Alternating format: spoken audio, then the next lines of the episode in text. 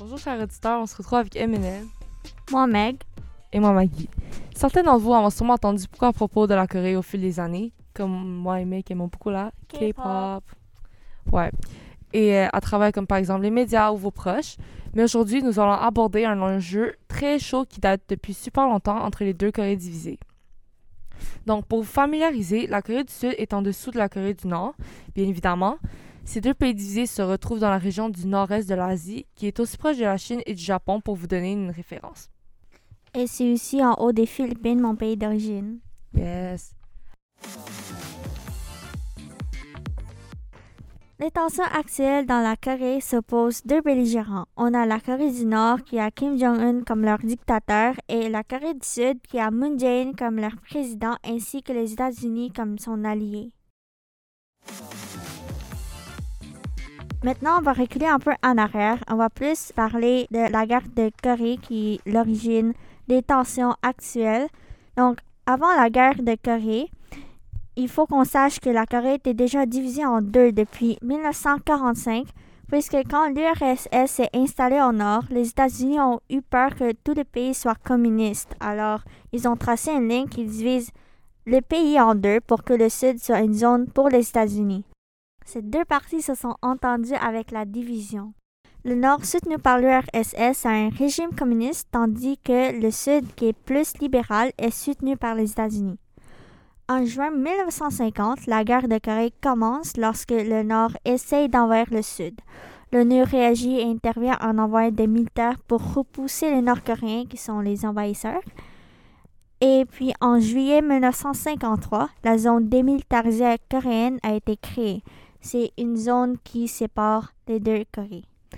Et un armistice a été signé.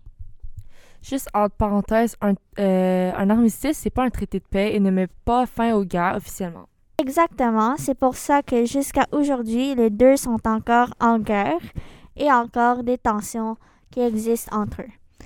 Donc, après juillet 1953, on a encore beaucoup d'événements marquants comme en 1968 et en 1974, les Nord-Coréens ont tenté d'assassiner le président de la Corée du Sud.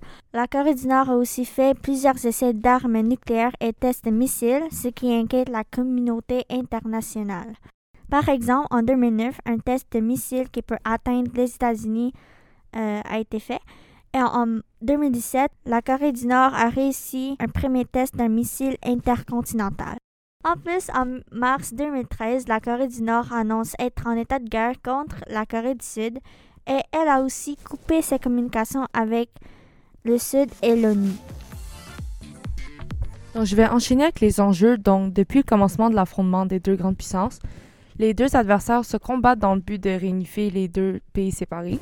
Et dans cette situation, ce qui serait à gagner, c'est que ces deux pays coréens se réunifient de nouveau, tandis que ce qui serait à perdre est qu'ils vont entrer en guerre ou perdre un des systèmes politiques s'ils finissent par se réunifier.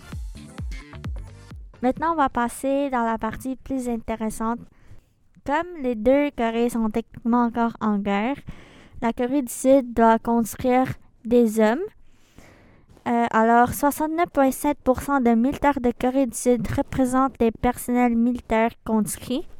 J'ai une question pour toi, Meg. Euh, L'armée euh, recrute environ combien d'hommes par an?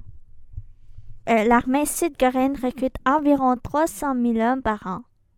Et pour ce qui est de la frontière, il y a 700 000 militants nord-coréens et 410 militants sud-coréens, plus les Américains qui gardent la frontière. Et depuis 1953, il y avait 100 à 300 000 Nord-Coréens qui ont fait défection. Donc en 2016, 1418 ont été enregistrés comme étant arrivés en Corée du Sud. Maintenant pour les citations.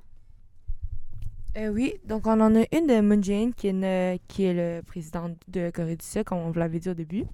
Donc, euh, il a dit Nous ne pouvons pas nous permettre de perdre tout ce que nous avons construit à partir des cendres de la guerre de Corée. Donc, c'est comme si tout ce qu'il possède en ce moment, il ne pourrait pas perdre, puis il ne pourrait pas non plus reculer. Donc, il doit toujours comme avancer et avoir le mieux d'eux. Ok, maintenant je vais vous lire une opinion de quelqu'un qui a déjà été en militaire. Euh, c'est un Sud-Coréen. Euh, lui, ce qu'il a dit, dit c'est euh, ces moments dans le militaire étaient un des pires moments de sa vie. surtout les cinq premières semaines, vu qu'ils doivent être euh, vraiment bien entraînés. Ils ont été même préparés contre une attaque chimique. Et tous les hommes sud-coréens ne peuvent pas vraiment éviter d'aller en militaire parce que s'ils essayent d'éviter ou s'ils veulent pas aller, ils vont aller en prison. Donc, c'est ça. Donc, on a à peu près parlé des tensions en général entre la Corée du Sud et entre la Corée du Nord. Donc, euh, c'est à peu près tout pour aujourd'hui. Donc, merci de nous avoir écoutés. L'épisode se finit ici aujourd'hui. Suivez-nous, MNM. Moi, Meg. Et moi, Maggie. N'oubliez pas de mettre 5 étoiles sur Apple Podcast. À la prochaine. Bye.